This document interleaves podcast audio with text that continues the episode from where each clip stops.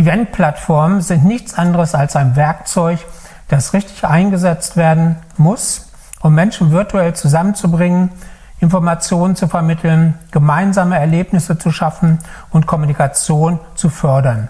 Eine Dynamisierung kann über künstliche Intelligenz und Big Data erfolgen.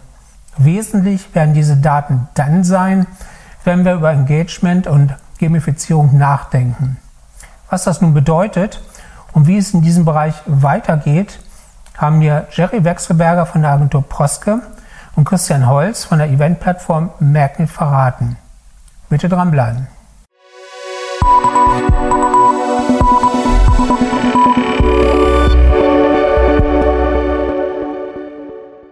Wie müssen virtuelle Events künftig strukturiert werden, um erfolgreich zu sein? Das ist eine sehr gute Frage. Und wir sehen hier ein, eine große Bedeutung im Zusammenspiel aus der Sicherheit, was persönliche Daten, aber auch die Zugriffsautorisierung betrifft, die Motivation eines jeden Einzelnen sowie der Barrierefreiheit. Dabei ist ein tiefes Verständnis für das Online-Publikum notwendig. Das Zusammenspiel von dargestellten Themen, visuellen Effekten und ein stimmungsvoller Ablauf, neudeutsch Flow. Auch ein, ein weiterer Fokus auf die Nachhaltigkeit, die virtuelle Events aufgrund der Natur schon mit sich bringen, kann weitere Vorteile bringen. Ich denke insbesondere an die Integration ganzer Kommunikationskonzepte anstelle von einzelnen äh, Veranstaltungen oder Webinaren. Ja, also ich glaube, dass wir gerade in eine neue Phase eintreten. Also wir hatten ja die letzten zwei Jahre die Phase, wo wir gezwungen waren, quasi alles virtuell zu gestalten. Jetzt erweitert sich der Möglichkeitshorizont dadurch, dass man sich auch wieder treffen kann, aber wir wissen alle, dass wir nicht wieder in, in die alte Welt verfallen dürfen, sondern wir müssen virtuelle Events als wichtiges Instrument in unserem Portfolio einsetzen. Ist das denn allen Kunden auch so klar? Wer immer sich mit der Zukunft beschäftigt, wird sehr schnell merken, dass äh, virtuelle Veranstaltungen von großer Bedeutung sind und große Vorteile bieten. Wenn ich denn jetzt einen virtuellen Event plane, was muss ich hinsichtlich der Hybridisierung beachten? Der Ansatz beim hybriden Event ist eine qualitative Steigerung im Vergleich zu einem rein virtuellen Programm. Das bedeutet allerdings auch ein kleiner Mehraufwand an Planung, im Gegenwert, und das ist auch häufig die Frage, die wir gestellt bekommen, was bekomme ich für einen Gegenwert bei hybriden Veranstaltungen? Das ist ein deutlicher äh, Anstieg an Emotionen und eine deutlich verbesserte Kommunikationsgesellschaft, die wir quasi live einfangen können in einzelnen Hubs oder in dem Studio. Wir können die Reichweite deutlich erhöhen.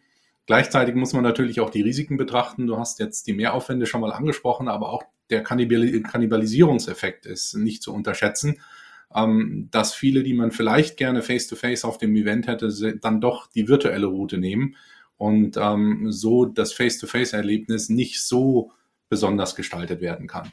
Wie lange darf denn ein virtueller Event sein, damit er voraussichtlich erfolgreich ist? Grundsätzlich denke ich, je kürzer, desto besser. Ist das formatabhängig oder gilt das für alle Formate? Das ist sehr formatabhängig.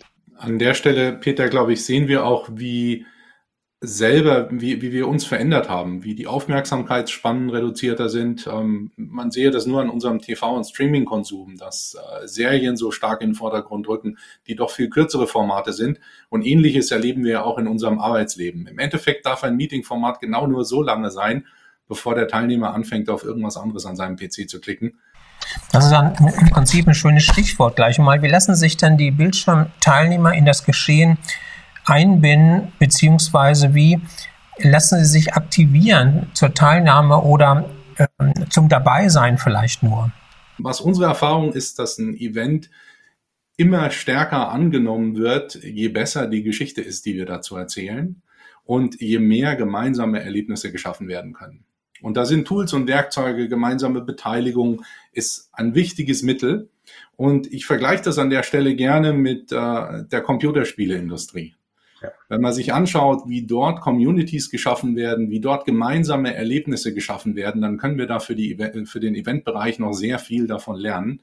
Ich habe das ähm, in den letzten Tagen häufiger gehört. Schaut euch bei der Gaming-Industrie um. Ähm, ist die technisch weiter als die Kommunikationsbranche, die Conferencing, die Maisbranche? In Teilen ja, aber am Ende des Tages stehen uns diese Mittel ganz genauso zur Verfügung. Der entscheidende Faktor ist, die gehen mit einer anderen Perspektive ran.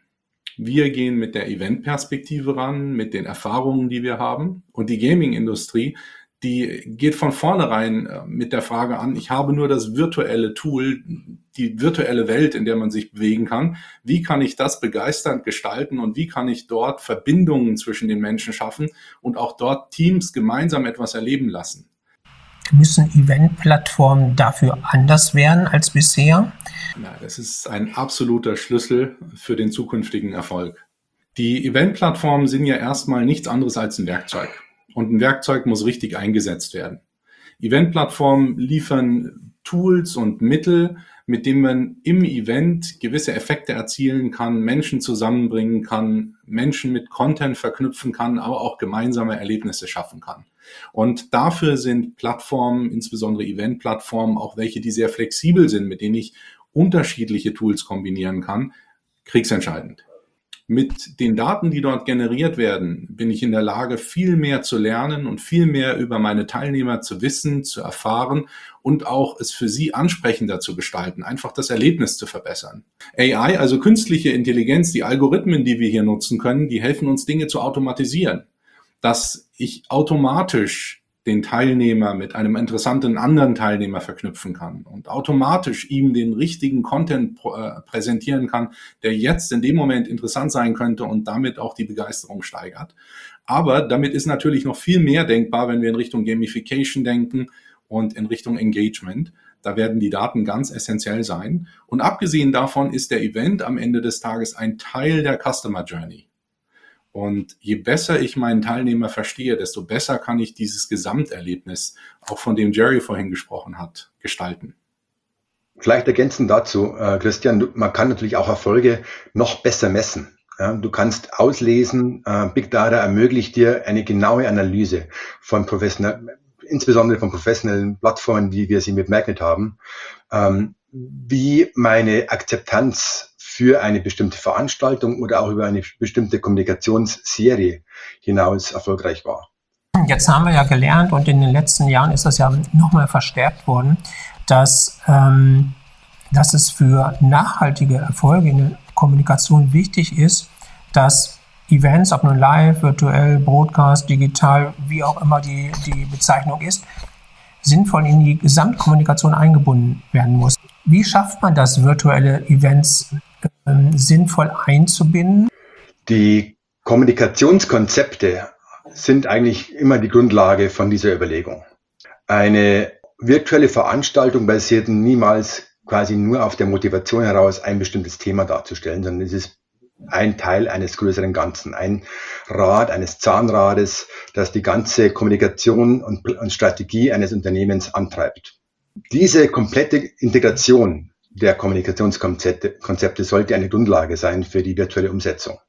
Und da geht der Fokus deutlich über die Plattform hinaus. Es ist ein nachhaltiges Zusammenspiel zwischen den strategischen Zielen, den motivierenden Bausteinen, spielerischen Analysen, auch der visuellen Gestaltung und der Integration auch von sozialen Medien. Das bietet unendlich große Möglichkeiten, die man über eine Plattform bündeln kann und von dort aus sehr gut steuern kann.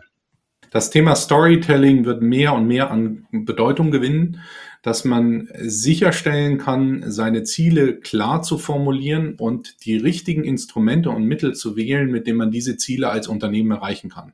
Das heißt, welches Meetingformat wähle ich für welches Ziel? Da werden virtuelle Events eine ganz, ganz große Rolle spielen, allein aus Nachhaltigkeits- und Kostengründen, aber auch, weil, wenn man es richtig macht, ist die Einfachheit bestechend.